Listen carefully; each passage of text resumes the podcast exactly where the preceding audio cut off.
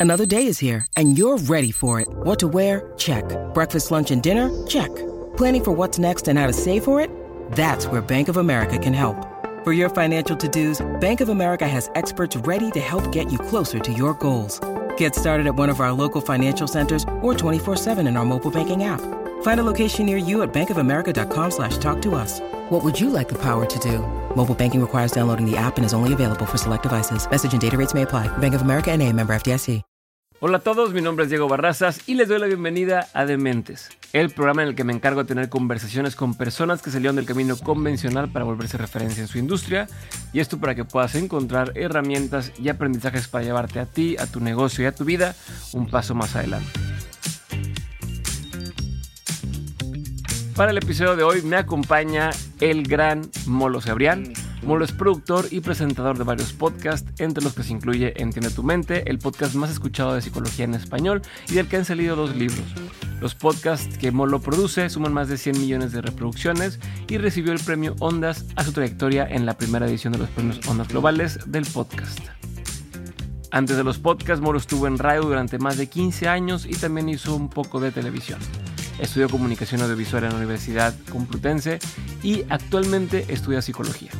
Te dejo con este episodio y te recuerdo que encuentras más información sobre Molo, las notas del episodio, la transcripción y enlaces a todo lo mencionado en el episodio entrando a dementes.mx. Y ahora sí, sin más ni más, te dejo con este nuevo episodio con Molo Cebrián. Bienvenido a, a Dementes, Molo. Eh, pues entra felicidades por todo lo que están haciendo, felicidades por el éxito que es eh, Entiende tu mente y los formatos que han ido sacando porque no es fácil en, en, podcast crecer, o sea, no es fácil en un formato en el que la gente no puede descubrir eh, tan fácilmente un nuevo programa, ¿no? Porque no es como YouTube que me aparecen cosas o eh, demás. Eh, la cantidad de gente que lo ido conociendo por el boca en boca, por el sentirse parte de, de una comunidad, creo que ustedes lo han hecho muy, muy, muy bien y, y te lo digo como de podcaster a, a podcaster, mi respeto, mi admiración, lo han hecho muy chingón. Y hoy no quiero hablar tanto de eso, hoy quiero irme hacia atrás y quiero empezar por el 2014. Uh -huh. eh, ¿Qué pasó?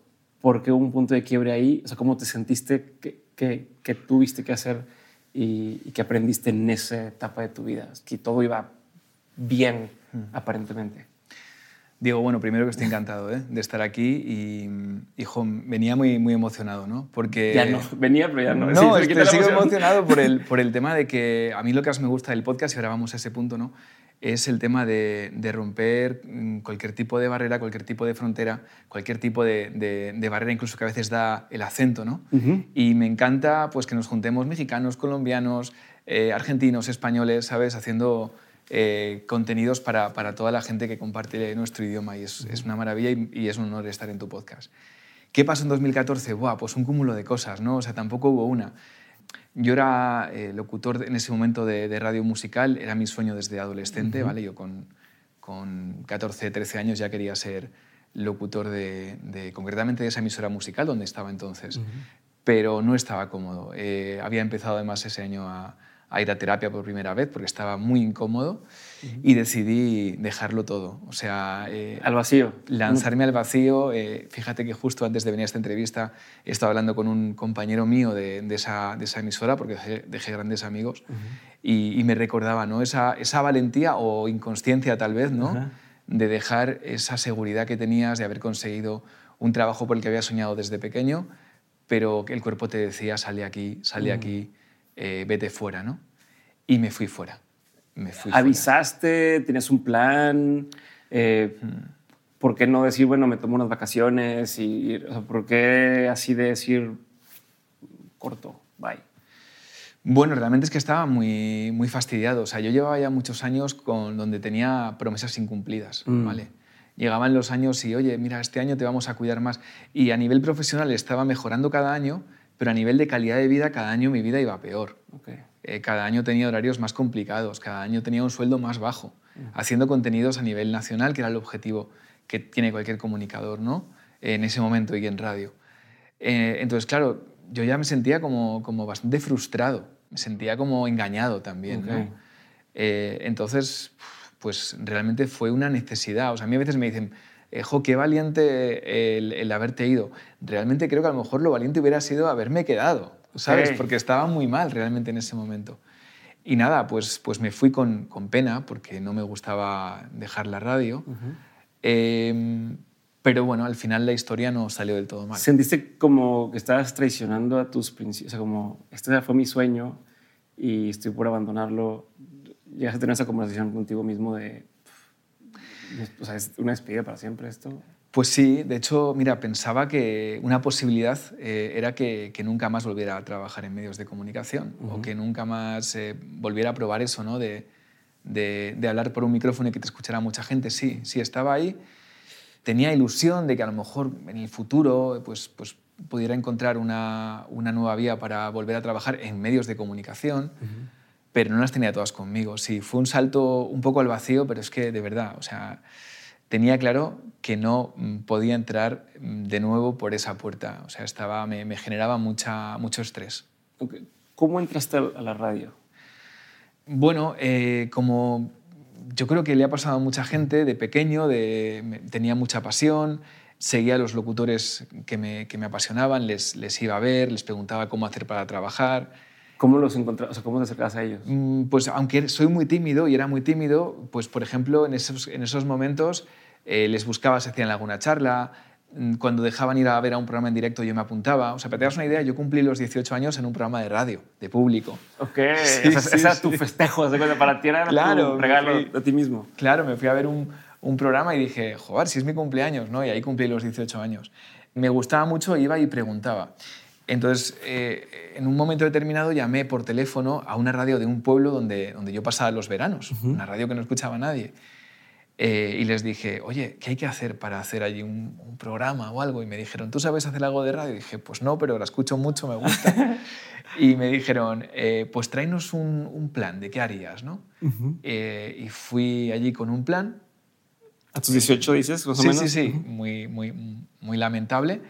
y y entonces eh, me dijeron, bueno, venga, te dejamos una hora eh, los martes y los jueves.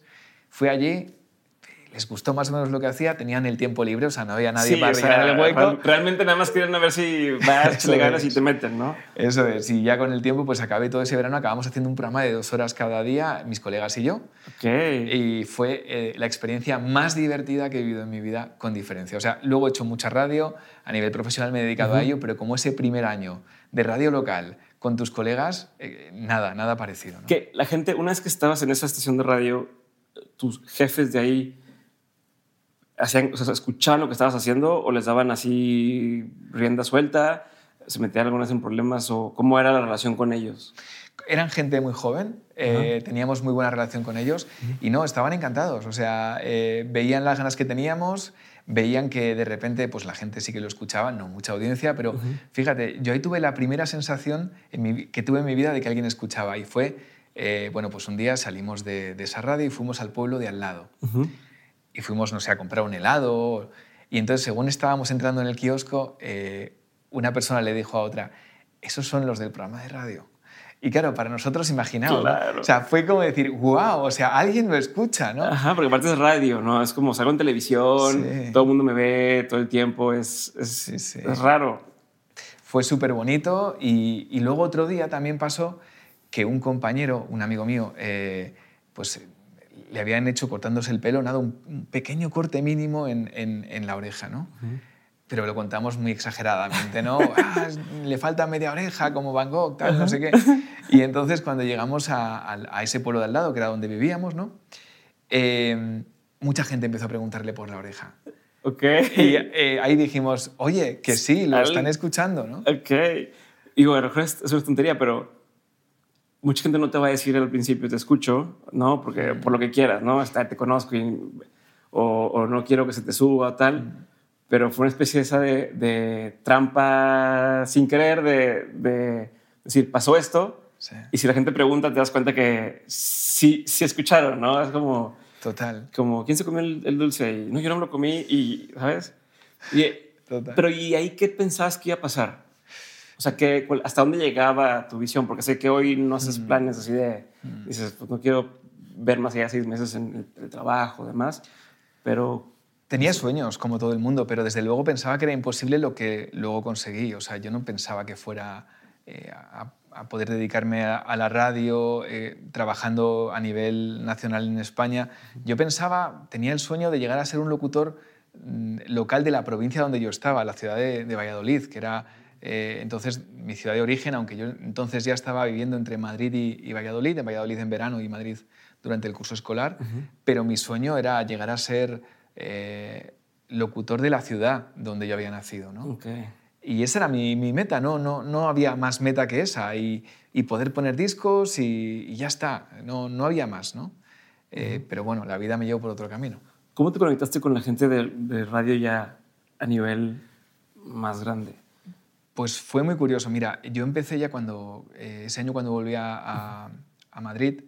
Eh, Aquí, perdón que te interrumpa, pero también decías, dos años duró el programa, pero ibas y venías, porque dices que trabajas en Madrid, luego te ibas en verano, dónde estudias en Madrid y en verano ibas a, este lugar. Sí, sí, no, fue, fue, realmente fue un verano. Luego es verdad que ya siempre, siempre cuando eh, tenía un rato me iba, o sea, si era un festivo me iba, si era un fin de semana me iba porque ahí me dejaban hacer radio y tenía pues como ganas de coger micrófono. Entonces fue un verano, el verano donde todo pasó, aunque luego en esa radio seguí colaborando eh, de forma continua. Pero ya ha sido un programa constante. Eh, no, no, constante solo fue en verano, ese primer verano. Y luego en, Madrid empecé a trabajar, eh, empecé a estudiar eh, ah, comunicación. Es que, me pendejé yo solo porque hiciste dos horas, ¿no? O sea, el claro, de dos horas, no de dos años. Dos horas, sí, dos horas. nada, pues cuando, cuando llegó a... Bueno, en Madrid empecé a estudiar comunicación audiovisual y empecé a trabajar en radios pequeñas de Madrid. Con tan buena suerte que, bueno, pues empecé conocí a una persona que me ayudó a hacer una demo, una maqueta muy buena eh, para trabajar en radio musical, ¿vale? Eh, por entonces lo que hacías era que llevabas un CD a las radios, los mandabas con algunas presentaciones tuyas de discos, ¿no? Okay. Estoy diciendo, este, ha salido el nuevo disco de no sé quién y tal. Eso es, eso es. Aquí tienes lo nuevo de no sé quién, bueno, ese rollo, ¿no? Y entonces, eh, a mí había emisoras donde me, me, daba mucho apuro mandarlas, porque digo, eso es de mucho nivel, ¿no? Entonces yo mandaba emisoras más o menos pequeñas, no me llamaba ninguna.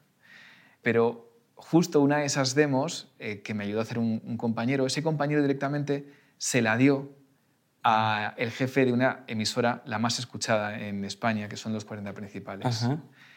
Y no me habían cogido en las pequeñas, no me habían cogido en las emisoras de mi pueblo, de mi ciudad, pero en la, eh, en, la, grande me llaman un día por teléfono. Qué emoción y qué nervio al mismo tiempo. Y, yo pensaba que era, que era mentira. De verdad. O sea, Era tu amigo y se ha puesto de acuerdo. Claro, o sea, a mí me llaman y me dicen, mira, soy eh, Miquel, eh, subdirector de los 40 principales, eh, me han dejado tu maqueta y yo diciendo, a ver quién es, quién es. Estaba viendo quién de mis amigos es. Sí, como que eh, háblame más para escuchar tu voz. Claro, claro, claro. Y, dije, eh, bueno, seguí el rollo y me dijo, vente a hacer una prueba. Eh, colgué y luego me llamó mi amigo y me dijo, ¿te han llamado de los 40? Y dije, o sea, que es verdad, ¿no? Y bueno, pues ahí hice unas pruebas y empecé a trabajar en, en, en esa casa. Aguanté muy poco tiempo, era muy malo, era muy mal locutor, estaba empezando y estuve haciendo fines de semana, eh, madrugadas, los turnos que nadie quería. Sí, sí, entraste desde abajo, ¿no? Como Eso Pero no duraste mucho tiempo No, no, estuve haciendo antena media.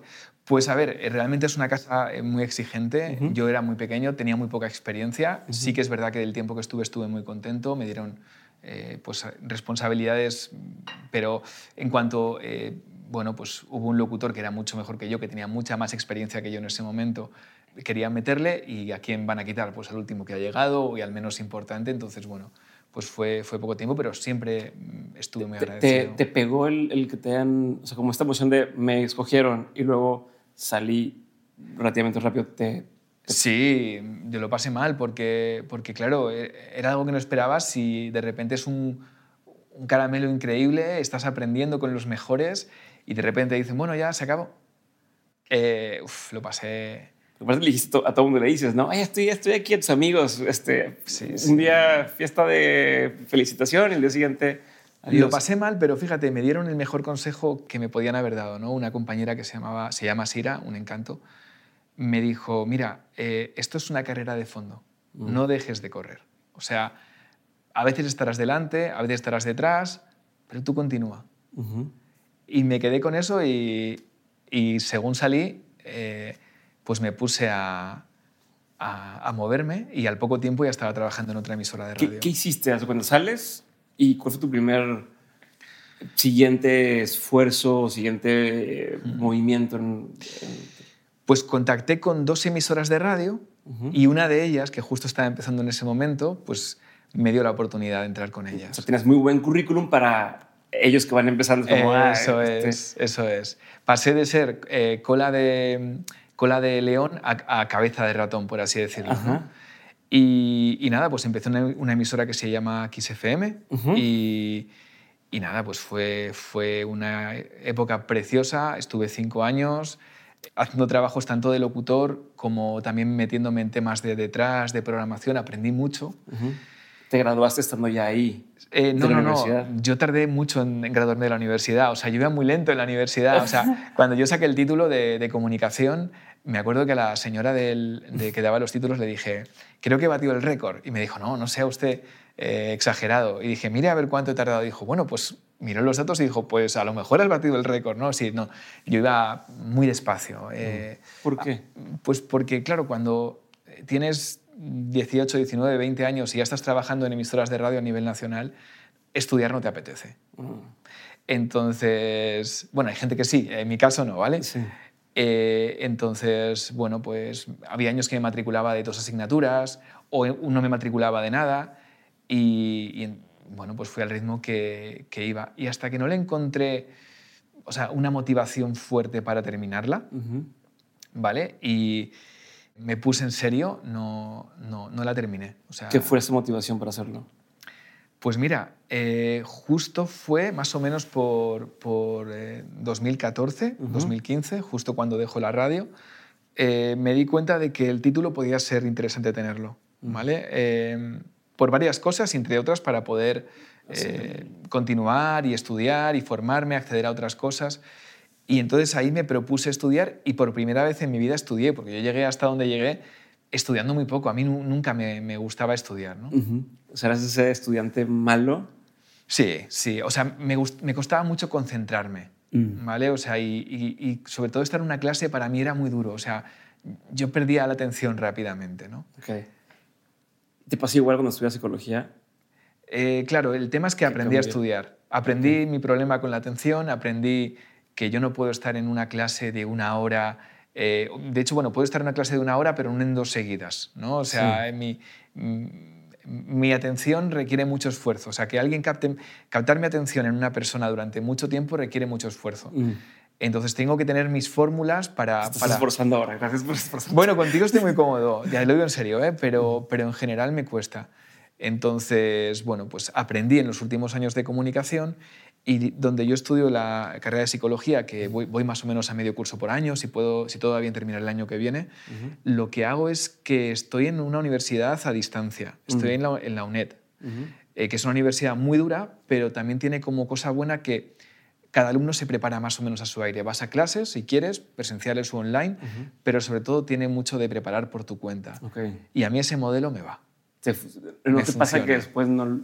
A ver, yo con lo que te platica que tengo déficit de atención, a mí, si, si, no hay alguien que me esté diciendo, eh, ¿qué onda? ¿Ya entregaste o tal? Se me olvida. Eso de por mi cuenta me cuesta mucho. ¿No te pasaba a ti eso? ¿Te pasa? Claro, hombre, a mí, a mí me pasaba, por ejemplo, yo nunca me, me acordaba de, de, los deberes, confiaba demasiado en, en, mi memoria eh, prospectiva y, siempre fallaba. Es decir, yo, yo creo, nunca me han diagnosticado, tampoco le he preguntado a, a mi psicóloga, pero yo creo que tengo rasgos y características de, de, TDA, o sea, seguro, ¿no? Pero, eh, no sé, a mí en mi caso también me costaba mucho, pero aquí encontré mi forma. Es decir, eh, mm, aquí nadie te regala nada. Entonces, o tienes un sistema o, te, o, no aguantas ni, ni, un año. ¿no? Entonces, hice mi sistema Tuve suerte el primer año porque saqué muchos 5, ¿vale? En la UNED, si tienes 4,9 está suspendido, o sea, no hay. Y aprobé algunas muy... 5 es, es, como el mínimo para pasar. El mínimo para pasar, sí. Y, cuando empecé, pues, y eso me dio mucha ilusión. Oye, estoy pudiendo sacar algunas asignaturas. O sea, perdón, pero justo es como, pasé. Sí, por los pelos. Saqué 10, o sea, pasé. Pero fíjate, si el primer año, cuando estás entrando, suspendes todas, seguramente lo hubiera dejado. Claro. Entonces tuve suerte de que aprobé todas, algunas con, con nota muy baja, la gran mayoría, pero eso me dio sensación de control, de puedo con ello. Eh, la verdad que tampoco soy un alumno de grandes notas, pero me gusta mucho estudiar. He llegado a sacar un 9 en una, que no he sacado un 9. Eh, aquí lo máximo es 10, ¿vale? Porque sé que en otros lados hay notas mayores, aquí lo máximo es 10. Eh, y, yo soy más de 5, 5 y medio, 6, pero a veces hay algún 7 y había llegado a ver un 9 que para mí es... Yo ni, ni, ni, de niño ni, ni, con, ni con 6 años saqué un 9 nunca, ¿no? En mi colegio, cuando yo estaba chico, había diplomas, ¿no? Así el, el Super Student Award de Manuel no sé qué. Y había uno que se llamaba bueno, todos mis amigos se ganaban así el diploma y tal. Cada, cada mes daban, durante tres años de, de kinder o primario, tres, cuatro años, daban cada mes eh, el, tres o cuatro diplomas para motivar al, salón, ¿no? Nunca me gané ni uno solo, más que una sola vez me gané el del esfuerzo. Effort Award, era como el de consolación. Como, Pero es el mejor. Como le echaste ganas. Es el mejor. Y creo que han de haber dicho, este voy a, pasar a la secundaria y nunca se ganó nada, denle el del esfuerzo. Pero sí. a mí me parece que el del esfuerzo es el más chulo, ¿no? Pues sí. Claro que sí, se esfuerzo, nos esforzamos, ya está. Y luego, que salga o no salga, a veces no depende de nosotros. Pero oye, nos hemos esforzado, que era nuestra parte del trabajo la que teníamos que hacer, ¿no? Eso, sí, eso es cierto. Pues ya está. Eh, ¿Cómo fue, por ejemplo, empezar en, en Kiss, donde muy diferente a, las 40, que es una cosa ya formada, con muchos este, mm, eh, procesos. A lo mejor, obviamente, hay, hay desorden. la gente de acá se imagina que todo está perfecto, pero pues, internamente en todas esas empresas hay desorden y demás. Pero ya hay cierto ritmo y cadencia. Entrar aquí y, y empezar eh, y hacer las dos cosas de, presentador, pero también parte de producción y demás. ¿Cómo fue ese proceso para ti? Eh, es medio emprender también, ¿no? Entonces, ¿cómo, ¿cómo, lo viviste y cómo se sentía diferente a lo demás que estabas haciendo? Pues mira, lo bueno de esa emisora es que eh, estaban haciendo, fue una emisora que, que, que, marcó hitos porque fue la que más creció en menos tiempo en el mundo de la radio musical históricamente en España, o sea, pasó como de 100.000 oyentes a millón y pico en muy poco tiempo. Entonces fue algo eh, precioso donde me encontré con compañeros que eh, increíbles, geniales, eh, compañeros que eran pues, muy humildes, eh, muy trabajadores. Y mm, lo, bueno de eso, que me abrió mucho la cabeza, es que fue la primera emisora que empezó a trabajar bien todo el tema de estudios de mercado, mm. consultoría, ¿vale? antiguamente hasta, hasta esa emisora, pues en España, mm, digamos que nos fiamos más del criterio del, del director de la emisora, del programador, y decidía los discos, cómo hacer la radio y demás. Y ahí de repente entran unos consultores que venían de Estados Unidos, de Los Ángeles, estudiaban la audiencia, estudiaban las canciones, hacían muchos tests, muchos focus group y te daban pautas que para mí eran desconocidas. Para mí era desconocida esa forma de trabajar. Okay. Eh, entonces fue un aprendizaje constante y, y de hecho me llevé muchas cosas, porque creo que todos vamos metiendo de las experiencias en nuestra maleta aprendizajes, que luego, cuando llega el momento de poner en marcha tu, tu, proyecto, esas herramientas las tienes ¿no? para sacarlas. ¿Qué crees que te quedaste de ahí? Porque igual también, esto que dices de que crecieron muy rápido, eh, ¿qué aprendiste o qué, qué, principios ves que se repitan eh, o intentaste replicar en el resto de tus proyectos? Pues mira, eh, creo que sobre todo el tema de, tener un objetivo eh, claro, ¿sabes? Y, pero claro, digo meridiano, o sea, eh, que puedas eh, explicar lo que haces con una frase que sea sencillo, que no sea rebuscado. Y, eso es lo que, lo que hacemos. Mira, cuando, cuando entré en, en XFM, me acuerdo que nos dijeron, bueno, teníamos unas pautas que íbamos haciendo cada vez más cerradas, pero decían, el eslogan es muy simple, es, eh, entonces era Kiss FM la mejor música. Mm. Ya está. Y era la forma de venderlo. Y en ese momento eh, todo el mundo decía lo mismo, porque era la primera emisora que estaba testada y todas las canciones estaban analizadas, entonces le gustaba a todo el mundo. A lo mejor no te apasionaban, pero no había ninguna canción que, no te gustara. Sí, que, lo va a cambiar. Eso es, se repetían mucho. Eh, pero eran todas buenas. Entonces, sabíamos que la música que estábamos poniendo era la que para el público objetivo que teníamos era la mejor porque la habían seleccionado ellos y ellas. Mm. Entonces, eh, jo, pues así de sencillo encuentras una frase que define realmente y de forma fidedigna tu, tu contenido. Y ese, ese yo creo que fue uno de los grandes aprendizajes. ¿El bloguero TV lo empezaste después de todo esto? Wow, fíjate Bueno, que, que hay cosas que yo creo que mucha gente que me sigue no, o sea, no, Ah. no conoce, pero fíjate lo de blogueros. Mira, yo he sido muy emprendedor, Ujú. ¿vale? Eh, ahí nos parecemos, yo creo, un poquito, ¿no? Entonces, eh, he tenido pues, varias aventuras de productoras, con colegas. Entonces, la, la primera que hicimos fue para hacer un contenido que se llamaba Blogueros TV. Ujú. Bueno, tuve una un poquito antes, pero esa demasiado pequeña, ¿no? ¿Cuál? Eh, una que se llamaba eh, Lost in Valladolid, ¿vale? Ah, que era sí, sí. eh, el, una, el, eh, turismo y... una agenda. Eso es, jo, está súper bien documentado. Pues esa es la- hay que trabajar. Pero es la tarea, que hacer la increíble. tarea. Buah. Pues eh, entonces, eh, bueno, pues. mm, ¿Por qué no blogueros- cuentas lo de Valladolid? Valladolid, ¿por qué no lo cuentas como.? Porque es como, ay, era algo así muy. Es que eh, llega un momento que cuando ya has hecho tantas cosas dices, voy a quitar porque piensas que vas a aburrir. No, pero me refiero porque no, tú, no que no lo cuentes de, de hablarlo, me refiero Sí. porque no lo contabilizas como algo, o sea, porque dices ahorita, ah, o sea, lo, lo haces menos, ¿no? Como, ah, pues era tal. ¿Por qué lo ves como, como algo así menos? Pues mira, justo ahora me haces pensar y, y realmente no es para hacerlo menos, porque estuvimos dos años eh, con ese proyecto y dejándonos la piel. Eh, bueno, ahí aprendí cosas para no hacer. O sea, hay Ok. a veces que aprendes cosas para hacer y otras para no hacer. Hicimos una agenda, em, un videoblog, Ujú. ¿vale? Em, pues eso, de la, de la cultura, de los planes de, de Valladolid.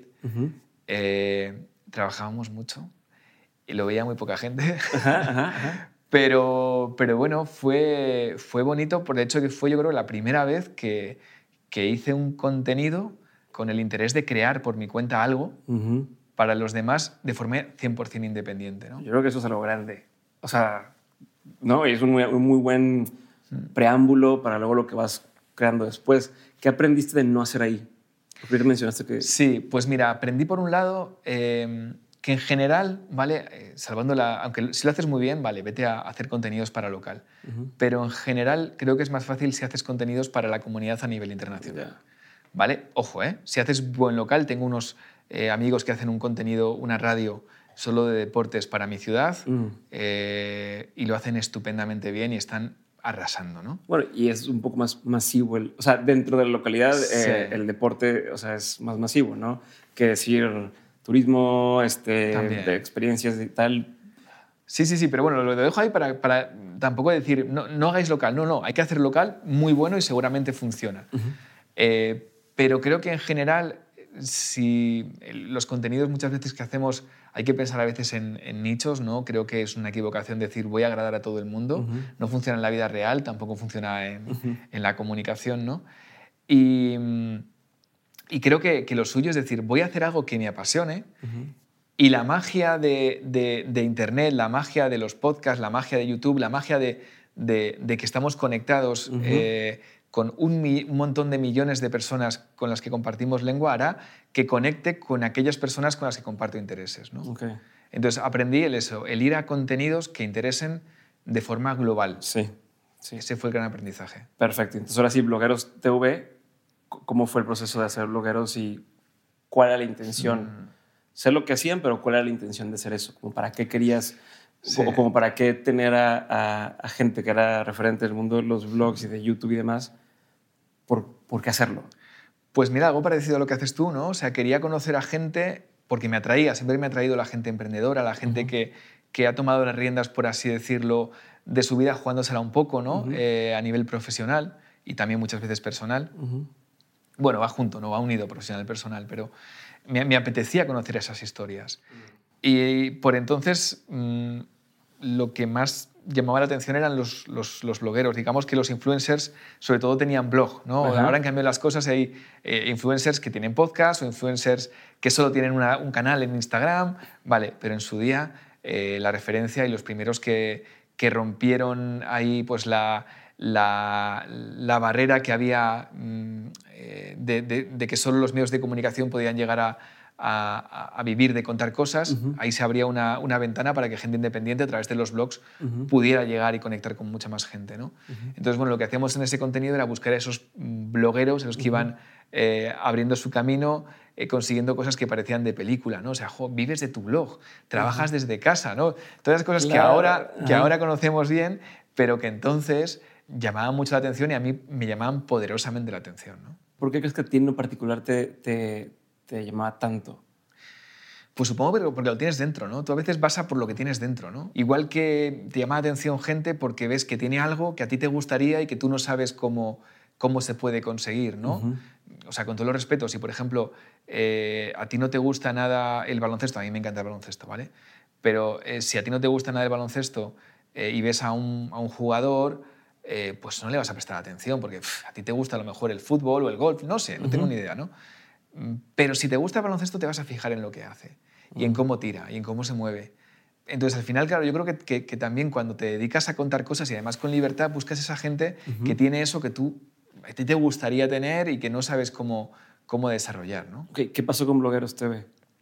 Pues que lo probamos, nos lo pasamos muy bien y, y, bueno, pues fue una aventura. Yo al principio lo presentaba uh -huh. y luego me, le dejé el contenido a unos compañeros y continuaron con ello y llegaron a tenerlo en una televisión. ¿no? Sí. Pero eh, nada, para mí fue otro ¿por aprendizaje. Eh, bueno, pues porque para mí mmm, en ese momento tenía mucho trabajo, me había gustado lo de ponerlo en marcha, pero ya empezó a hacerse bola, ¿no? Mm. Empezó a... Eh, ya no me atraía tanto mm. Eh, y bueno, en ese caso seguí vinculado, pero, pero ya no, no, me puse delante y para mí fue una etapa que ya, ya en ese momento ya había terminado. Ya había terminado. A ver, entonces en el timeline de, de esto de tu vida estuviste eh, las 40, sí. Kiss FM y luego fue Blogueros. Sí, Blogueros fue durante Kiss FM y ya te digo también que es que soy malísimo para... Sí, fue durante Kiss FM, sí, durante esa etapa. Eh, tenía, tenía tiempo para hacer esas ¿Por cosas. ¿Por qué sales de Kiss? ¿O fue cuando saliste en 2000? No, no, falta no, una te, más. te, cuento, te cuento. En Kiss FM a mí me llama Cadena 100 para, para ah. fichar por ellos y Cadena 100 había sido la radio donde yo siempre había querido trabajar desde, desde pequeño. Okay. Era la que yo escuchaba de pequeño. Okay. Eh, entonces, bueno, tuve dudas porque yo estaba muy cómodo en, en, Kiss, o sea, eh, me sentía muy valorado, estaba muy contento. Estabas con... desde el inicio y entonces ya eras... Como, claro, como, era como... Don, don Molo Cebrián. Estaba, estaba muy, muy a gusto, muy bien, ¿no? Y entonces eh, llamé a una persona, a una persona que fue jefe mía, con la que mantenía buena relación, a, a Mark, y le dije, jo, tengo este, esta, esta duda. Eh, me llama la emisora que yo siempre he escuchado, mm. pero ahora estoy en una emisora que funciona muy bien, que tiene más oyentes que esa emisora. Uh -huh. En ese momento Kiss FM tenía más, más oyentes que, que, que, Cadena 100. Digo, pero claro, tengo esa, ese tema de que es la radio donde yo quería trabajar. Tengo, tengo muchas dudas, Mark. Y me dijo... Como ser, serle fiel a lo que yo siempre quise, pero no sé qué, pero esto... ¿eh? Era, era, fue un momento difícil. Y... ¿Recuerdas Mark de dónde? Bueno, Mark, Mark, Mark Vicens era el, fue director mío en, en, en Kiss FM, pero ya se había ido. Okay. ¿vale? Fue un, un, un, jefe que ya se había ido de la emisora. Y le llamé y le dije, Marc, eh, ¿qué, qué, ¿qué, hago? Y me dijo algo tan sencillo, pero tan importante como, haz una lista de pros y contras. Mm. Y luego mírala. Y entonces hice la lista de pros y contras y vi, vi, que todos los pros de quedarme en la emisora XFM eran de tranquilidad, eh, de comodidad, de seguridad, uh -huh. ¿vale? Y todos los, lo que había en el lado de, de, Cadena 100 era reto, conseguir objetivos que tenías desde niño, hacer contenidos diferentes. Eh, y ganó eh, la posibilidad de exploración, como siempre ha pasado en mi vida. Uh -huh. Siempre gana la exploración frente a la comodidad.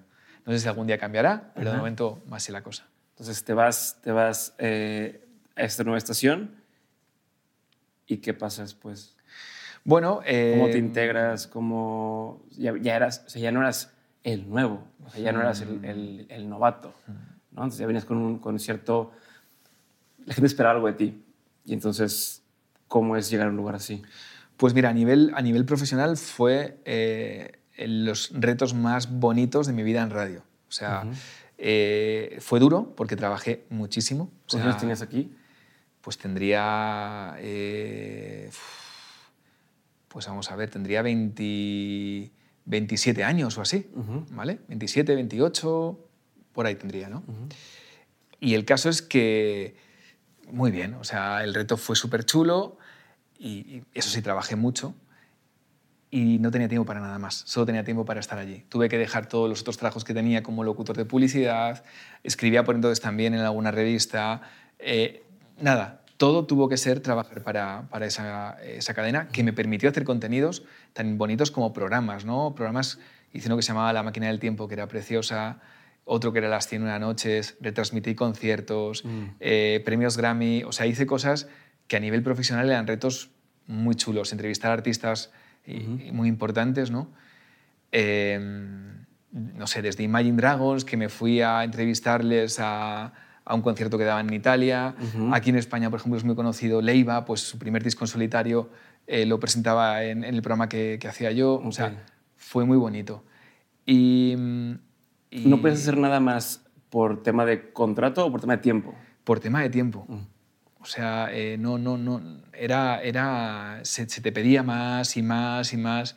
Era complicado librar los fines de semana, por no decir que casi siempre trabajabas mínimo uno de los dos días, si no los dos días. Sí, o sea, era eventos o era alguna cosa aparte de... Eh, era, era eh, un ritmo donde yo me sentía poco cuidado a nivel personal, es lo que te digo. A nivel profesional estaba encantado, pero a nivel personal en ese momento no me sentía a gusto, no me sentía cómodo y cada vez hacía más mella, más mella, más mella.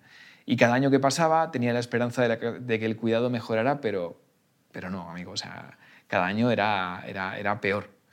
Y bueno, pues por eso fue, ¿no? A más de uno nos ha pasado que estamos en un lugar donde creemos en, en, la misión del lugar o mm. creemos en la empresa y estamos dispuestos a aguantar un tiempo el, el, maltrato o el, a lo mejor no las mejores condiciones porque, sabes, pues va, va, creciendo, estamos empezando eh, y quiero intentar crecer con la empresa.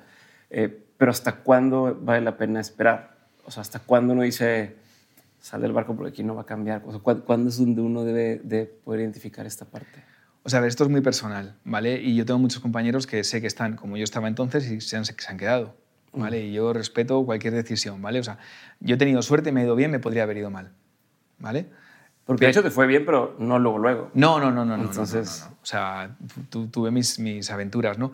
Pero, Jobar, cuando te prometen una cosa y tienes eh, aspiraciones por conseguir algo y un año no, no, pasa, al año siguiente tampoco, al año siguiente tampoco, y además ves que no va a pasar, eh, bueno, pues tienes dos opciones. Eh, o quedarte donde, a ver, mm, como norma general, como decía supuestamente Einstein, ¿no? la frase se la atribuyen a él, la de, la de, de locos es hacer la misma acción y esperar que haya diferentes resultados. ¿no?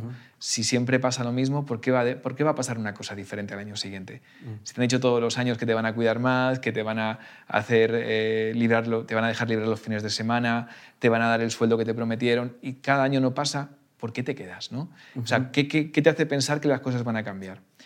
Y, y bueno, eh, yo te digo, en un momento donde, donde además había cosas que no me cuadraban, muchas cosas, o sea, eh, pues el cuerpo me pidió romper. Lo que sí que es cierto es que da miedo, porque cuando estás en ese mundo, eh, crees que no hay vida fuera de ahí. Sí, es cierto.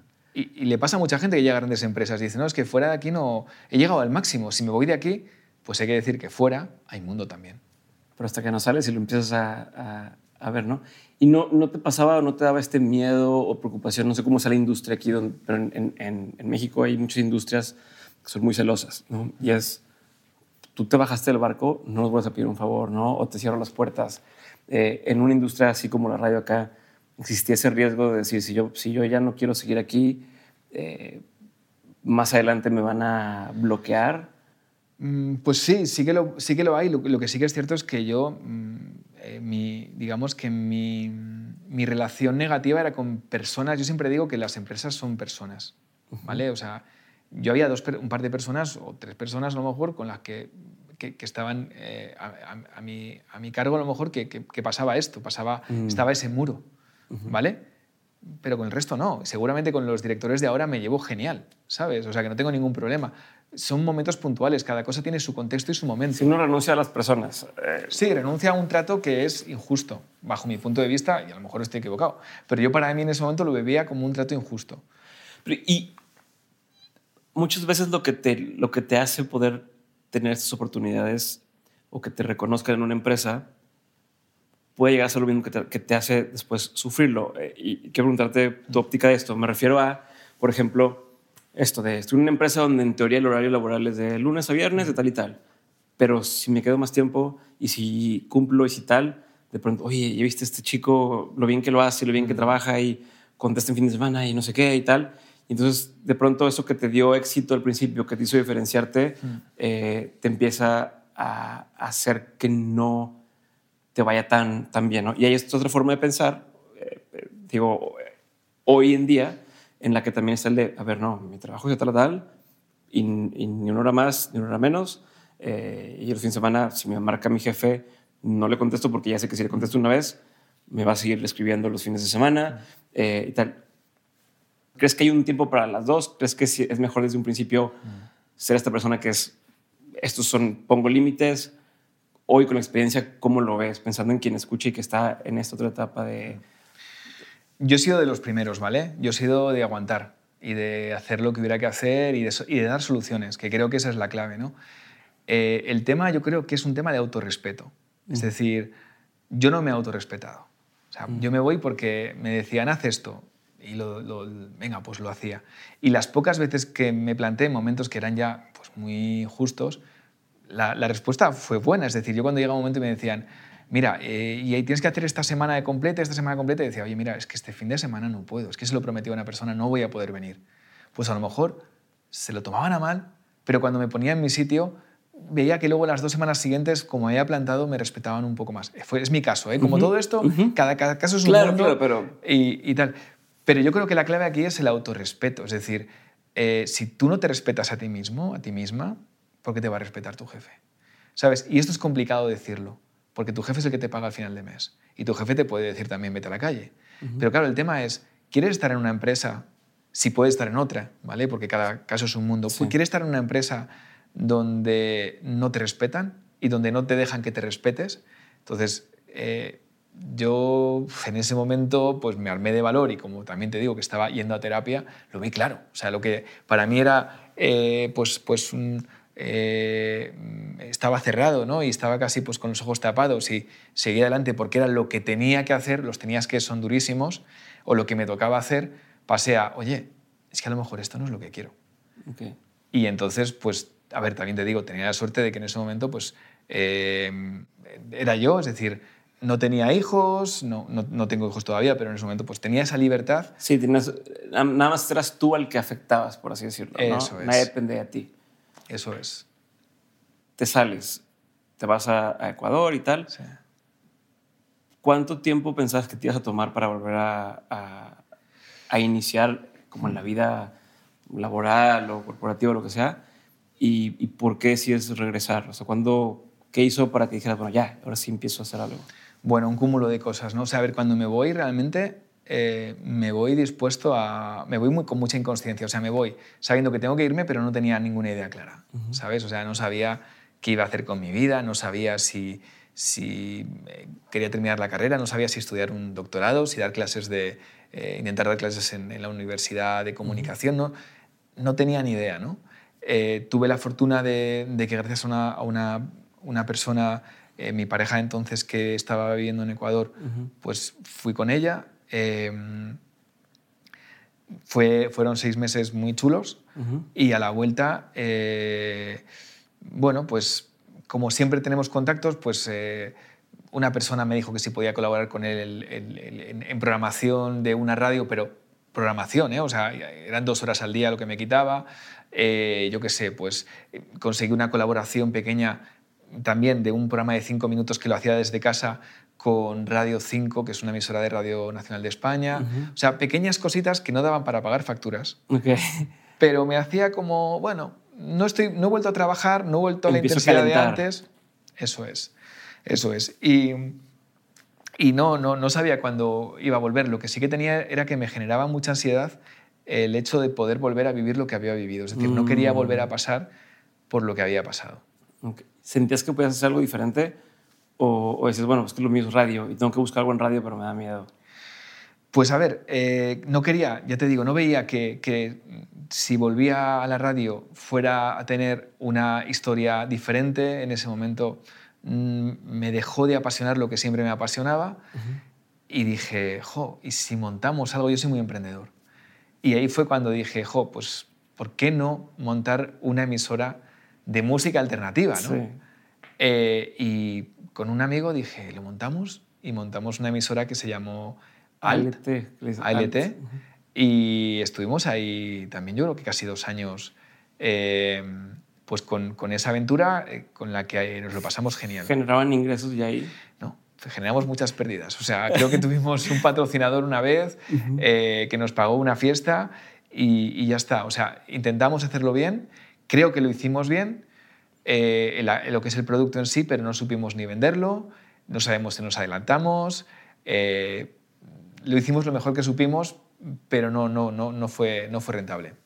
¿De qué vivías en todo este, este tiempo? Pues mal vivía realmente, ¿no? O sea, eh, los ahorros se me fueron acabando, ya no tenía casi para, bueno, de hecho no tenía para pagar la vivienda donde, donde estaba, que tenía una vivienda que había he estado pagando, la vendí, esa mm. vivienda.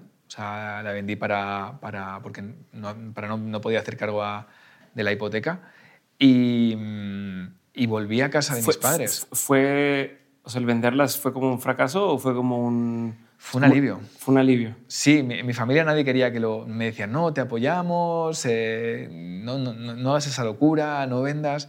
Pero es que yo no veía, o sea, no, no, no sabía si si iba a haber ingresos en el futuro y, tenía una losa ahí que todos los meses me iba frenando. Entonces dije, mira, no, vamos a, a quitárnoslo y, y, empezamos de cero. Ok, fuiste a casa de tus padres y entonces, ¿cuánto tiempo pasó después de que hiciste ALT o ALT, perdón, hmm. a que empiezas en tu mente? Mira, cuando estaba haciendo ALT todavía estaba en mi casa eh, pagando las deudas como buenamente podía. Eh, y, gastando todos los ahorros, eh, que además eh, en, el final de Alt es cuando empiezo a montar también el, el, podcast de, de, Entiende tu mente. O sea, Alt y Entiende tu mente hubo un tiempo que estuvieron funcionando a la vez. ¿no? de hecho, alguna grabación de las primeras de Entiende tu mente fueron en, en, esa casa que, que vendí. ¿no? Entonces, bueno, pues cuando ya no puedo más, vendo y me voy a casa de mis padres, lo que hacía es que de vez en cuando venía a Madrid, como Valladolid y Madrid están a dos horas en coche, venía a Madrid, iba a casa de un hermano mío, grabábamos allí los podcasts y yo me volvía. ¿Vale? Y, bueno, pues ahí fueron los inicios de, Entiende tu mente y ya cerré eh, Alt.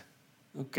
¿Cuál, ¿Cuál era tu visión una vez que empezaste Entiende tu mente? Bueno, ya van seis años. sí, sí, seis años, seis años. Sí. Este, es los que más, ha, o sea, de tus proyectos que más sin duda. ha durado y que mayor éxito ha tenido, me imagino. Este, eh, a lo mejor, por, no sé si hacia adentro lo sientes igual, pero, pero hacia afuera tiene mucha proyección, tiene mucha visibilidad.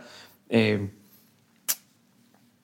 en ese momento que se empezaban a juntar y que conociste a Mónica y conociste a Luis y, oiga, pues hay que hacer algo y demás, ¿qué, qué, expectativa había de, esto? Mm, mira, eh, en ese momento yo ya tenía un un buen conocimiento eh, de, de, crear contenidos de audio, tenía ya mucha experiencia y sabía lo que quería. Pero expectativa, yo sabía que ese contenido yo lo quería escuchar. Tiramos aquí de pensamiento en primera persona, ¿no? que creo que es una de las claves que, que me gustaría dejar aquí. ¿no? O sea, ¿cómo empiezas? Pues, ¿qué te gustaría hacer a ti? Y esto suena muy obvio, pero muchas veces eh, empezamos y hay quien le, que le, le, irá bien, ¿no? pensando en qué, qué, le va a gustar a la gente.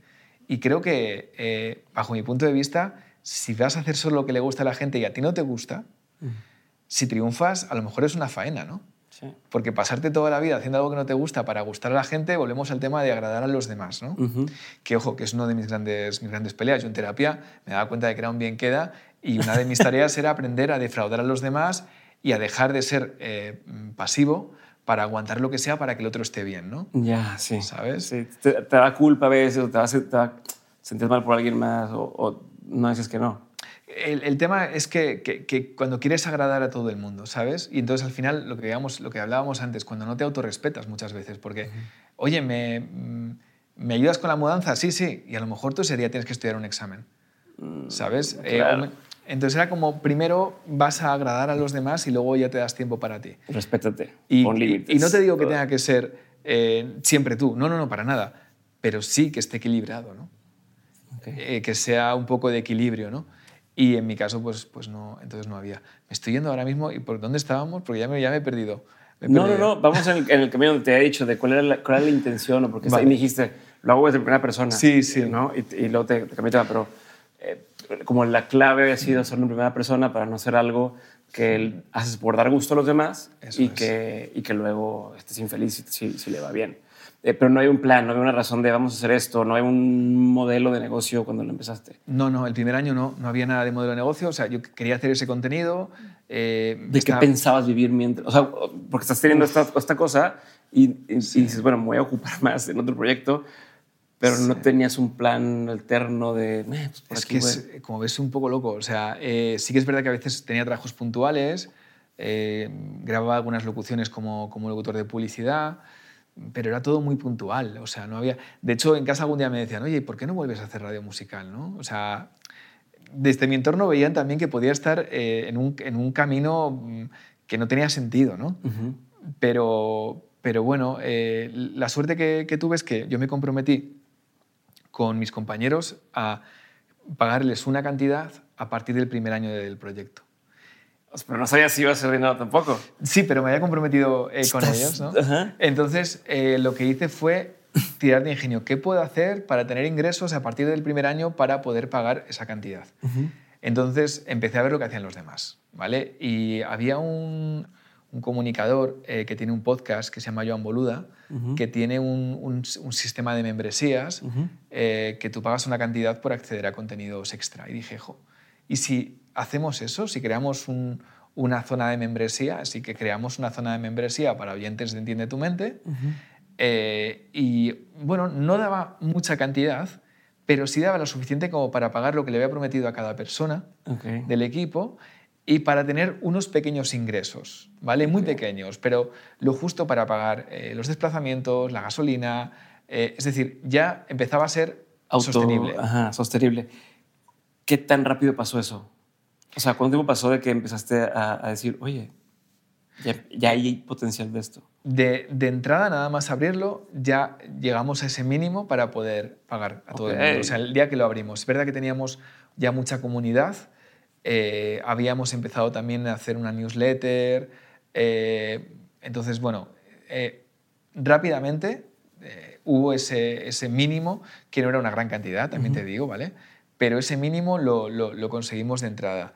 Y, oye, pues, pues fue creciendo, nunca fue un, un ingreso para decir wow, ¿vale? Pero sí fue un ingreso para ya estar tranquilos. Y, y- y bueno, pues ese fue el, el comienzo de decir, vale, esto ya no es eh, simplemente un proyecto como todos los demás que he hecho, que son muy bonitos y aprendes mucho, sino que me puede permitir eh, pagar algunas facturas. Desde luego, no me permitía eh, meterme en una casa, pero sí pagar facturas. A ver, y de que empiece el primer episodio, de Entiende tu mente, ¿cuánto tiempo pasó para que tú personalmente dijeras, aquí es? ¿No? O sea, sí, a lo mejor costó tiempo, pero esto es.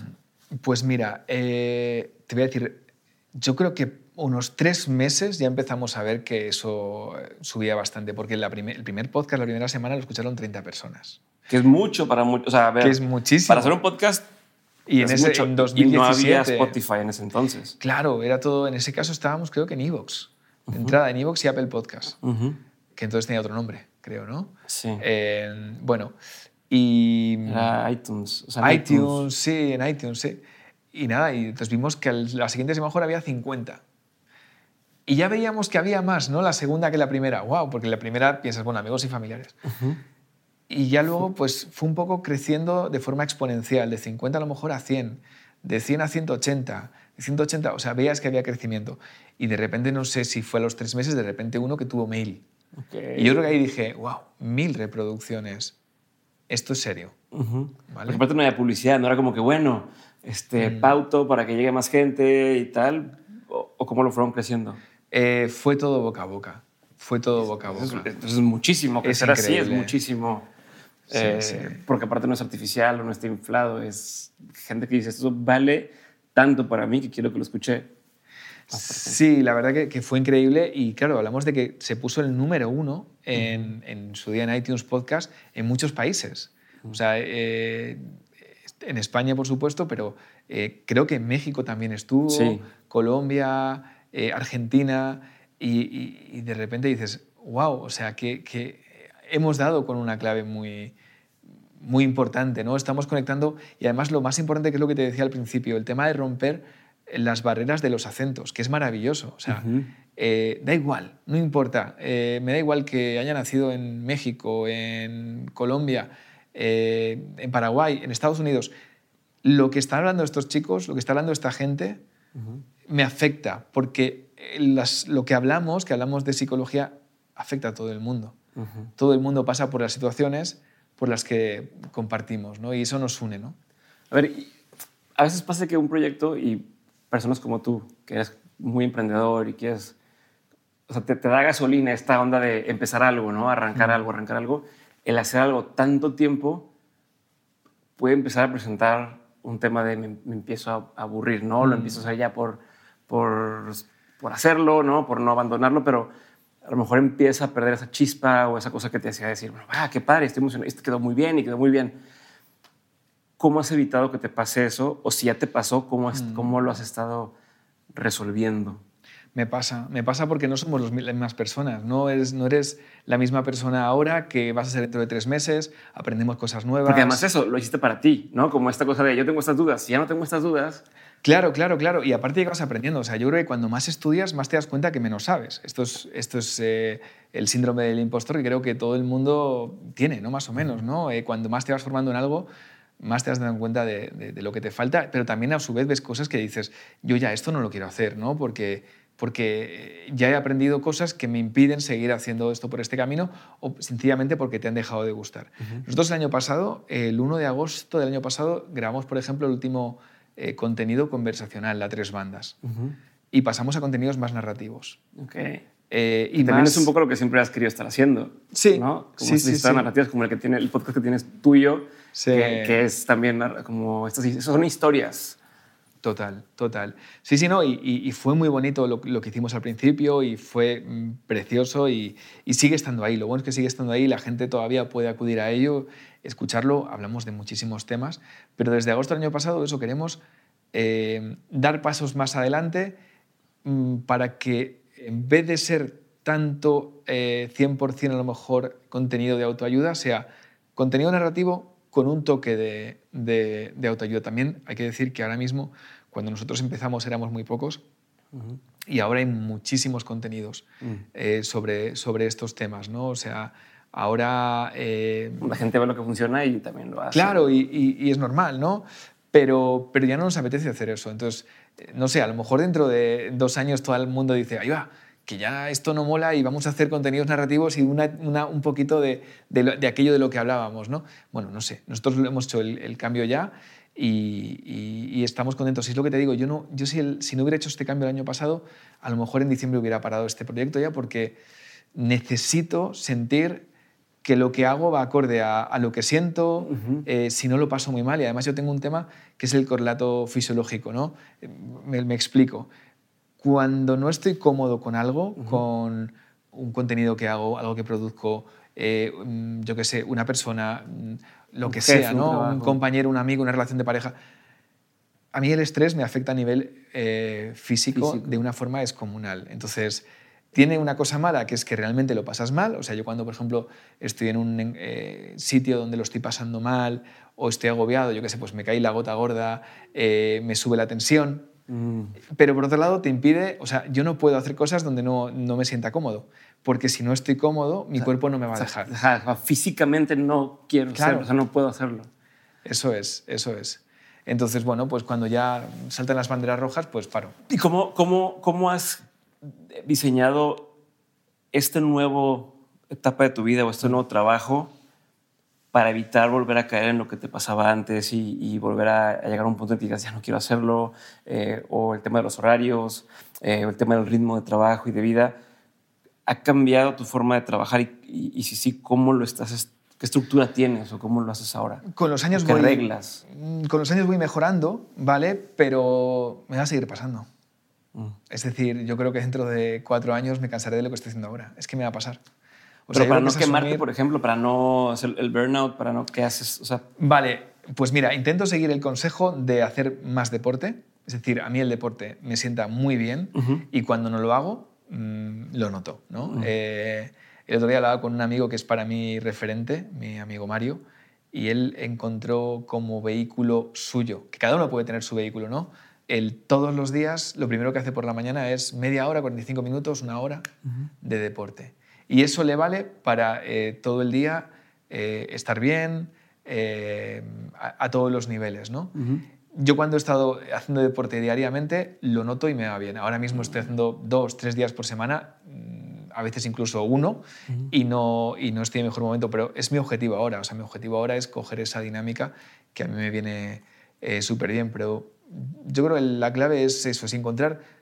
Mira, hay una cosa, un término que a mí me encanta mucho, que lo aprendí de Luis Muñoz, que es el termómetro emocional. Si quieres te lo comparto. Compártemelo. Vale, y a la persona que esté escuchando también se lo comparto. Bueno, pues en el fondo todo el mundo sabe cuando no... O sea, ¿qué, le pasa cuando está estresado, cuando no está bien? ¿vale? Lo que pasa es que el estrés es muy civilino y, no, nadie reconoce que está estresado o estresada. Mm. ¿vale? O sea, tú un día estás agobiado y yo te digo, joder, estás agobiado, ¿qué dices? ¿Cómo que esté agobiado? Estoy perfectamente, ¿no? Pero sí que es verdad que cuando estamos, a lo mejor, en mi caso, por ejemplo, cuando estoy estresado, no me pongo música. Mm. Abro Spotify y no me pongo música, ni, ni podcast, o sea, no escucho nada. Eh, no hago deporte. Me cuesta concentrarme. Abro un libro y se pasan las hojas y no me doy cuenta de lo que he estado leyendo. Mm. Entonces, lo suyo es saber qué te pasa cuando estás estresado, hacerte esas preguntas y tenerlas apuntadas. Ah, ya. Y hacer de vez en cuando una revisión y decir, ahí va, si estoy sin hacer, por ejemplo, esta semana, esta semana he estado un poco estresado, esta semana no he hecho deporte, no me he puesto ni, ni una canción, ni una playlist más de media hora. Eh, no he leído en una página del libro, no he estudiado. Yo cuando no estudio psicología, también es que estoy estresado. Vale, ya tengo el dato, tengo mi termómetro que me ha avisado de que estoy estresado, aunque no lo quiero ver. ¿Qué podemos hacer? Y generalmente, en mi caso, lo que me funciona para desestresarme es todo eh, lo que tengo en mi termómetro emocional que hago cuando no estoy estresado. Es decir, tengo que volver a hacer deporte, volver a estudiar, volver a ponerme música. Y tienes que forzar a veces, ¿no? Porque es más fácil decir, no tengo tiempo, ¿no? Mm. Tengo tanto que hacer, que es por eso que estoy estresado, que si me pongo a hacer ejercicio ya no voy a poder hacer lo que tengo que hacer, pero es al revés. Claro, el tema es tomártelo, por ejemplo, cuando nos tomamos una medicación, no nos apetece tomar la medicación, pero la, tomamos porque es una obligación. Lo suyo del termómetro emocional es tomártelo como una medicación. Vale, eh, estoy estresado, ¿cómo me he dado cuenta? ¿Y qué tengo que hacer cuando este termómetro me dice que estoy estresado? Pues tengo que tomarme una pastilla de una hora de gimnasio, o tengo que tomarme una pastilla de leerme un libro, o tengo que tomarme una pastilla de estudiar un poco de psicología. ¿no? Y para mí esa es la, la, clave. La clave, sí, sí, sí. ¿A dónde va, a dónde va ahora Entiende tu mente y Somos así el los ¿A dónde lo quieres llevar? ¿Qué sigue?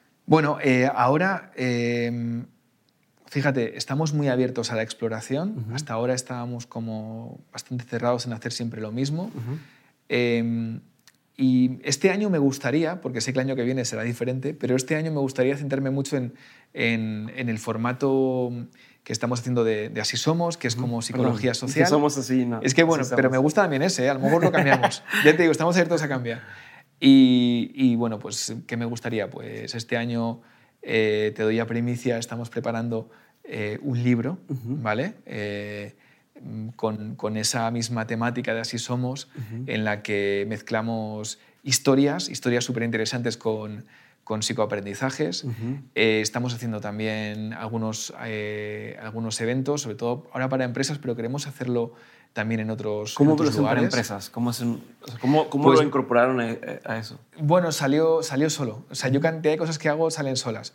Pues hay una, eh, un par de empresas de, que se dedican a estas cosas y nos dijeron, oye, ¿por qué no le ofrecemos vuestro, vuestro producto, por así decirlo, a, empresas, que vayáis a dar charlas a empresas. ¿no?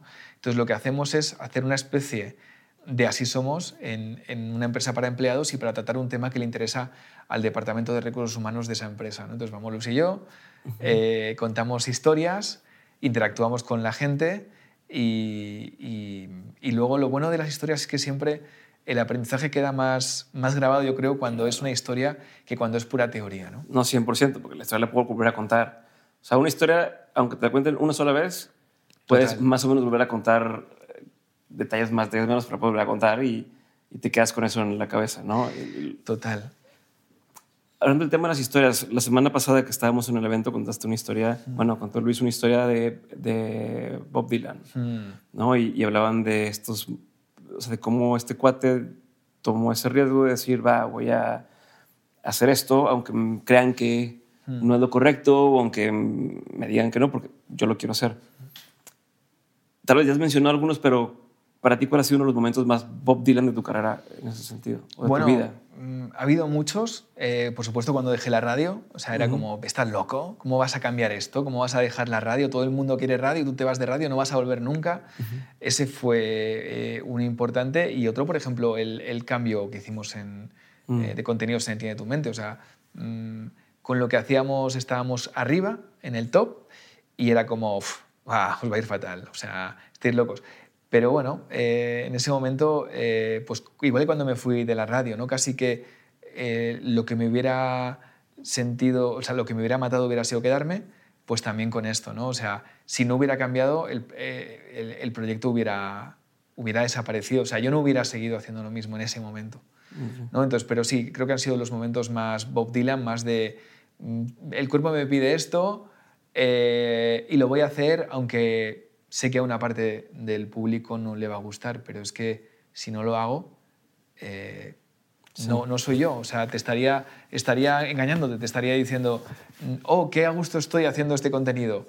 No, eh, te estaría mintiendo. Eh, Ya no estaba a gusto haciendo, si hubiera seguido haciendo ese contenido. ¿no? Es como una relación a lo mejor eh, de, de pareja. Creo que todos a veces hemos, por, por miedo, por no querer enfrentar. defraudar, porque jo, en el fondo tienes mucho aprecio a una relación de mucho tiempo y, y no, lo, no lo sabes ver a veces y, y- y te quedas y, dices, joder, pues la relación a lo mejor si hubiera durado solo dos años hubiera sido eh, perfecto y ahora seríamos grandes amigos y nos hubiéramos... Pero continúas un poco más y, se estropea, ¿no? Yo creo que, por ejemplo, en este caso, a nivel profesional, pues eh, se dio el corte antes de que pudiera Sí, es, es, es, es esto de, de, de estamos terminando esta relación por, por- porque sé que después no va a ir bien, pero la persona al principio no lo sabe y no lo entiende y la persona al principio puede decir, pero es que no, yo quiero estar contigo. Y es normal, Y años ¿eh? después o tiempo después dicen, sí, cierto, la mejor decisión. ¿no? Tal vez aquí lo que dices, si hubiera seguido haciendo esto, igual y toda esta gente que los escuchaba y demás empieza a notar que ya no está lo mismo, que ya no está gustando y, y empiezan solos a irse eh, o a decir, ay, ya no lo hacen bien y, en, en lugar de, de decir, confía en mí, vamos a hacer un cambio y es por el bien de, de- de lo que viene. Y también te digo, ¿eh? y, y- y entiendo a la gente que, que no le guste, es que a mí me ha pasado, es que, y a todos nos ha pasado. Yo, yo- ese- en ese podcast y en, en la charla comentaba, ¿no? A mí me, cuando de repente el grupo favorito mío de música ha cambiado, el, el cantante se, se- se fue, yo me enfadé muchísimo, ¿no? Eh, cuando de repente quitan una serie, un personaje de una serie que me encanta, es que me cabreo y digo, "Uf, joder, fatal, ¿no? O sea, ¿cómo me habéis hecho esto, no? Sois Claro. lo peor, ¿no? Y es que lo entiendo. Y es que realmente es una cosa que tienes que aceptar. Cuando das un cambio, eh, va a haber gente que no le va a gustar. Y, y es así. O sea, hay que, yo creo que la clave de cuando das ese cambio es eh, aceptar que a gente no le va a gustar y además te lo van a decir y te va a hacer daño también. Porque a nadie no somos, ¿sabes? O sea, cuando alguien te dice, tío, la, has cagado, pues pues te hace daño. Pero aún así, eres consciente de que va a pasar y que, y que aún así, aunque te vaya a llegar eso, es, es lo que te pide el cuerpo y, y vas y lo haces, ¿no?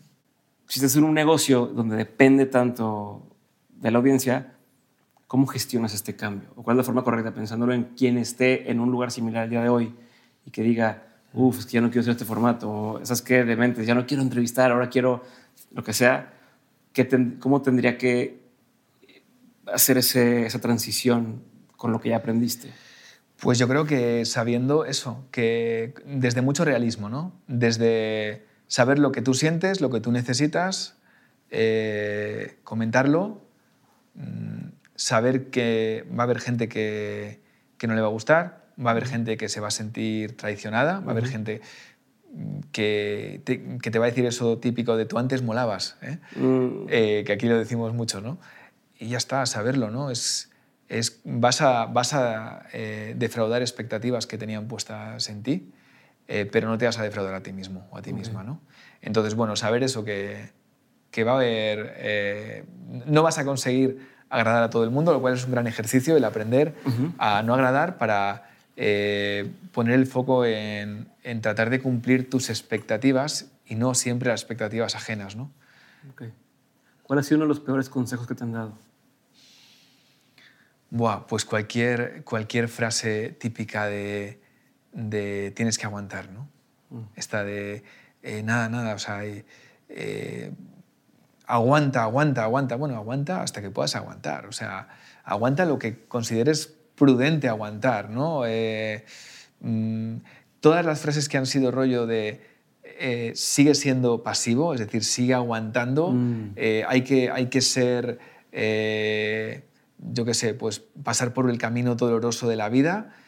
Mm, La vida te da golpes y, y duele sola muchas veces, pero no hace falta aguantar tanto. Eso es lo que yo diría. Yo creo que he aguantado demasiado porque muchas veces me han hecho creer, con diferentes consejos, típicas frases facilonas, ¿no? que la vida era para sufrir y para aguantar. Y, y yo creo que no, no, no, no, no, no, hace falta. Era un- es un comentario muy extendido y creo que tenemos que empezar a quitárnoslo. ¿Hay que aguantar? Bueno, pues depende. Dejémoslo por lo menos en depende. Ok. ¿Cuál ha sido uno de los mejores consejos que te han dado? Pues posiblemente el que te comentaba antes, ¿no? el que me dio una antigua compañera de los 40, de esta es una carrera de fondo. No hace falta que corras siempre, pero sigue andando, sigue caminando. A veces estarás arriba, a veces estarás abajo, a veces en la mitad, pero mientras sigas andando eh, van a ir llegando cosas, ¿no? Eh, y, en, y en ese camino de, de ir andando, eh, en esa carrera de fondo, si, si sigues andando van llegando cosas, van llegando caminos, pero bueno, hay que ser paciente, porque si tarda mucho en llegar un camino, un camino que sea bonito, pues eh, puedes en algún momento llegar y decir, mira, no quiero seguir caminando. Llevo mucho tiempo por este camino que es muy feo, no quiero seguir caminando. Y al no seguir caminando, te pierdes luego el, el- el- el siguiente camino que no lo, no lo tienes por paciencia. Entonces, básicamente eso, esto es una carrera de fondo, a tu ritmo, a tu bola, pero, pero sigue caminando. Sí. ¿Qué es un consejo que tú antes dabas como un buen consejo y que ya con experiencia ya no darías? Uf, qué buena pregunta eh, y qué difícil de contestar, porque además tengo una memoria pésima, con lo cual eh, me olvido rápidamente de aquello que no, que no quiero, eh, que no quiero transmitir. Pero bueno, a ver, ¿qué consejo daba antes? Buah, pues ¿sabes qué te digo? Que cualquier consejo que daba antes, en el sentido de que, mira, muchas veces damos consejos pensados en nuestra vida personal, en lo que a nosotros nos ha pasado, y nos olvidamos de una cosa que es que cada persona tiene un contexto diferente. Entonces, lo que a mí me ha valido puede que a ti no te valga. Y cometemos mucho ese fallo, ese error. eh, y a mí lo- me gusta mucho de la, de la psicología porque tiene esos factores. O sea, mira el contexto de cada uno. Cada uno tiene un entorno. Cada uno tiene, eh, pues a lo mejor una familia que le puede apoyar más a nivel económicamente o menos. Eh, tiene, o sea, cada uno es un mundo. Entonces, jo, está bien, está bien que haya gente que dé consejos porque jo, hay gente que, que- que es súper sabia y los puede dar, pero tener en cuenta que tú tienes un contexto que puede ser muy diferente al de esa persona que está dando el, Sí, o sea, decirle a alguien, este, renuncia y arriesgate, no es lo mismo si no sabes el contexto de esa persona Claro. y qué posibilidades tiene o qué, a, a qué privilegios o accesos puede tener o no. Eh, eh, mira, Luis, mm, mi compañero de- del, del podcast, Luis Muñoz, siempre Saludos dice una Luis. cosa. Luis, un abrazo. Eh, siempre dice, eh, dice, bueno, eh, se suele decir que si deseas algo mucho, el mundo va a conspirar eh, para que se cumpla, ¿no? Dice, bueno, eso suele pasar, pero sobre todo si eres hijo de millonarios, ¿sabes? Claro, Entonces, claro, claro. cada uno y con su contexto eh, que haga lo mejor que pueda y esté en sus manos. Pero eso, si no es muy frustrante, imagínate, ¿no? O sea, que, que le ponemos a, a una persona la típica, le damos la típica frase de, de todo depende de ti, ¿no? Esa frase que es tan nociva, todo depende de ti. Bueno, todo depende de ti si tienes en ese momento, eh, yo qué sé, pues una carga descomunal, una enfermedad que te está machacando. Es que todo no depende de ti, ¿no? Sí, ¿no? Entonces, eh, básicamente eso, el, el cuidado con los contextos, más que un consejo en general, cuidado con los consejos y tener en cuenta siempre los contextos. A ver, los 40 principales dependió la entrada de que alguien le diera, o sea, tú no lo habías ni siquiera dado, fue un, Claro. no sabes qué fue. Fue que, fue que eh, me ayudó a, a grabar la, la maqueta esta persona y esa persona que trabajaba no en esa emisora, pero cerca, en una de las emisoras colindantes, eh, le dio esa demo sin que decirme nada a mí al, al director de la emisora. Es decir, eh, si yo no hubiera ido a grabar eh, la, la, demo al estudio de mi amigo, esa demo nunca hubiera llegado. ¿No? Entonces, todos, yo no hubiera montado Entiende tu mente si no hubiera empezado a estudiar eh, psicología. No hubiera empezado a estudiar psicología si no hubiera terminado antes comunicación audiovisual. No hubiera terminado comunicación si no me hubiera ido a Ecuador. Entonces, al final, eh, realmente todo depende de, muchos factores y, hay que ser consciente de que la gran mayoría no dependen de nosotros. O sea, tenemos un control sobre, yo qué sé, el 20% de las cosas que nos pasan. No más. ¿Qué opinión tienes que poca gente comparte contigo? Una opinión no popular que tengas. Para bien o para mal. Buah, pues bueno, por ejemplo, eh, que mi equipo de fútbol, el Real Valladolid, es el mejor del mundo. No, hay mucha gente que no. No, esta sería un poco broma.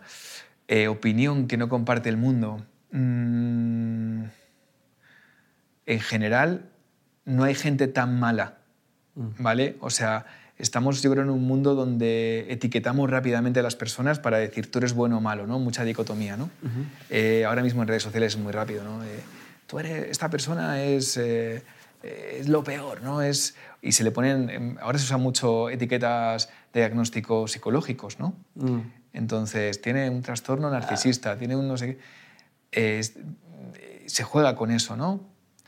Y yo creo que, que la gente de verdad, o sea, aunque haya gente, yo me he encontrado con personas que me han hecho la vida imposible, que se han portado muy mal conmigo, eh, creo que todo el mundo tiene otra vez su contexto y que hay contextos que les llevan a tener esos miedos, a comportarse de esa forma, mm. ¿sabes? Eh, que creo que eso, que, que no hay tanta gente mala, aunque sí que es verdad que hay gente que con sus actos nos hacen la vida imposible, pero que no es tanta como, como nos hacen ver las redes sociales. Creo que en general eh, la gente es buena. Hay un libro que, que, recomendamos mucho que se llama Dignos de ser humanos, que, que eh, recomiendo muchísimo y que te hace eh, ver que pese a todo, y aunque por supuesto, ¿qué te digo? hay gente terrible, ¿vale? yo qué sé, pues mm, si miramos pues la gente que está detrás de, las guerras generalmente siempre son gente que está en su despacho tranquilamente, ¿no? mientras hay gente que, está eh, pues muriendo en, primera línea y eso es terrible. Pero eh, como norma general, la gran mayoría de la gente es, es buena y muchas veces comete actos deleznables en muchas ocasiones por el contexto donde está, ¿sabes? Y, o por lo que ha vivido. Eh, entonces, bueno, pues simplemente eso, que creo que que no hay tanta mala gente como nos cuentan o nos dicen, sobre todo a través de, redes sociales. Perfecto. ¿Qué es algo que la gente no sabe de ti y que si supiera le sorprendería? Eh, realmente yo me guardo cosas para mí muchas. ¿eh? Toco la guitarra mal, me gusta mucho, pero toco la guitarra mal. Las sintonías a veces las compongo yo. Esto no lo sabe mucha gente. Pongo con la guitarra y hago las sintonías di algún concierto con compañeros míos, amigos que benditos, porque me dejaban tocar con ellos eh, de, pequeño y, eso es una de mis, de mis eh, pasiones. Y no sé, ¿qué más? Pues que, bueno, ya te digo, a veces me lanzo a hacer cosas tontas como soy un deportista malísimo, pero yo qué sé, pues el año pasado eh, me puse, hice un triatlón. no sé, a veces hago cosas que, que, que me dan miedo eh, y soy muy miedoso. Y soy muy... Mira, una cosa que mucha gente no cree, pero de verdad es que soy muy, muy, muy tímido. Es decir, a mí me cuesta mm, muchas cosas y me cuesta la exposición muchas veces. Cuando la veo como parte de mi trabajo, me sale bien. O sea, aquí, por ejemplo, digo, bueno, pues estoy a gusto, estoy contigo y lo veo casi como que, bueno, que estoy comunicando como parte de mi trabajo. Pero en el, en el día a día yo soy de los que se pone en una fila, deja pasar a todo el mundo y quiere estar, pasar muy desapercibido. No sé, te, te, he dicho ya unas cuantas, ¿eh? Perfecto. Eh, libro, película, documental o serie que haya marcado un antes y un después. No tienen que ser todas, pero que sí haya marcado antes y después en, tu vida o en tu forma de entender eh, el mundo. Pues mira, libro, el primer libro que cayó en mis manos que tenía que ver con algo de cómo funcionamos fue eh, ¿quién se ha llevado mi queso? Mm. ¿Vale? Eh, me acuerdo que yo que sé, lo leí con 18 años o así, y, fue el primero que dije, ahí va. O sea, mola esto de preguntarse eh, por qué hacemos las cosas, en ese caso, dónde pones el foco, ¿no? fue un poco el que me abrió la cabeza a que luego fuera devorador de libros de autoayuda y de psicología. Así que ese podría haber sido, ese fue el primero que me abrió un poco la, la, cabeza. ¿no? Seguro que si ahora lo releo no me gustará nada, porque me pasa con muchos libros que lo releo y digo, esto ya no, esto ya no me lo creo, ¿sabes? ¿no? Pero en ese momento me abrió mucho la cabeza. Puede, se puede convertir en un tweet.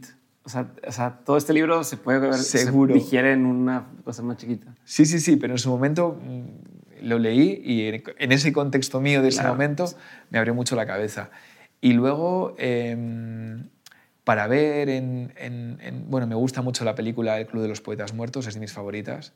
Eh, todo lo que hizo Ruby Williams me, me, flipa, me parece un actor 10 y en muchas de sus películas trata temas que tienen que ver mucho con, con, con la psicología y con también los sufrimientos interiores. Yo creo que esas, esas dos, esos dos eh, son temas que me han que me han marcado mucho. Y series completas que he visto, muy pocas. Te puedo decir que solo he visto completas Perdidos, incluido el final, Lost, eh, y, y This Is Us. Es una de las que la mayoría de la gente se decepcionó. Y bueno, la que es la que se viste hasta el ¿eh? final. A mí no me disgustó tanto, pero bueno, como está de moda decir que estaba fatal, pero bueno. ¿Perdidos y, cuál otra dijiste? This Is Us. Ah, sí. Eh, también me, me, gustó porque había mucha psicología y, y los personajes estaban súper bien hechos. Buenísimo. Última pregunta. Molo, de todo lo que has vivido, tanto en lo personal como en lo laboral, has tenido un montón de aprendizajes. Si tuvieras que quedarte con tres aprendizajes que quisieras tener siempre presentes y que fueran esta brújula, este norte que marca tu camino, ¿cuáles serían? Pues mira, el primero es que no te tienes que hacer daño, ¿vale? Volvemos al tema del autorrespeto. Muchas veces eh, priorizamos, ponemos a los demás por delante y acabamos haciendo cosas que no, que no queremos aguantando cosas que no queremos aguantar y llega un momento en que a veces nos hacemos daño. Entonces, lo primero es intenta no hacerte daño, ¿vale? La segunda cosa que, que tengo es, eh, yo a veces creo que le pasa a mucha gente, ¿no? Soy más de, de estar en mi zona conocida. Por eso hice el podcast saliendo del círculo, porque me apetecía mirar fuera. En general, cuando te abres pasan cosas buenas. Y hay una frase que me apunto muchas veces, que es cuando te abres a la vida pasan cosas buenas. No tiene por qué pasar, pero a mí en general me pasa que cuando me abro y digo, venga, voy a exponerme y voy a hacer esto que me da un poco de, miedo. Me ocurren cosas maravillosas, conozco a gente maravillosa, conocerte a ti ha sido porque he ido a un evento. y, tercera cosa, y no sé si me estoy desviando mucho, si no me corriges, ¿vale? Eh, pues tal vez, bueno, lo que también he dicho un poquito aquí, que tires del pensamiento en primera persona. Es decir, cuando estamos empezando, por ejemplo, somos más jóvenes en el mundo de la comunicación, es normal que queramos imitar, ¿vale? Queremos hacer un modelaje, queremos ver lo que hacen otros para aprender, ¿vale? Pero cuando llegue un momento que tú consideres que tienes una base para poder empezar, que no te fijes solo en lo que la gente quiera, lo que la gente haga, lo que la gente se le dé bien, sino que hagas esa introspección de decir, jo, ¿qué me apetece a mí hacer? ¿Sabes? Mm.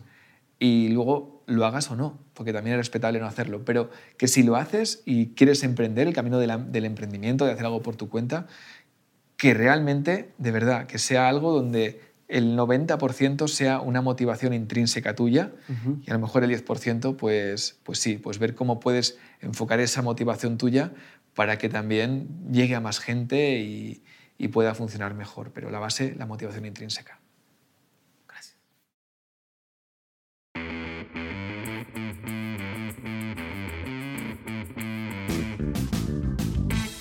Recuerda compartir este episodio, subir lo que aprendiste a Twitter o Instagram, escribirle un mensaje o etiquetar a los invitados de la semana. También puedes hacer algún clip y subirlo a tus redes sociales, pero sobre todo, y lo más fácil que puedes hacer, es darle clic a seguir este episodio, o dejar una reseña y regalarnos 5 estrellas en Spotify o Apple Podcast. Cualquiera de estas acciones hacen toda la diferencia. Si te quedaste con la duda de algo, en dementes.mx puedes encontrar las notas de este episodio Dementes es una producción de Dementes Media. Nuestro equipo incluye a Edgardo Martínez, Alejandro Benítez, Sofía Desens, Rosa Guerrero, Ricardo López, Max Lumbreras, Héctor Martínez, Ana Sofía Meraz, Jafet Mota, Diego Robles, Germán Enríquez, Miguel Guerra, Diana Ferioli, César Esparza, Paloma Gática, Jesús Moreno y Óscar Treviño. Ahora sí, eso es todo por hoy. Gracias por escucharnos y nos vemos la siguiente semana con un nuevo episodio de Dementes.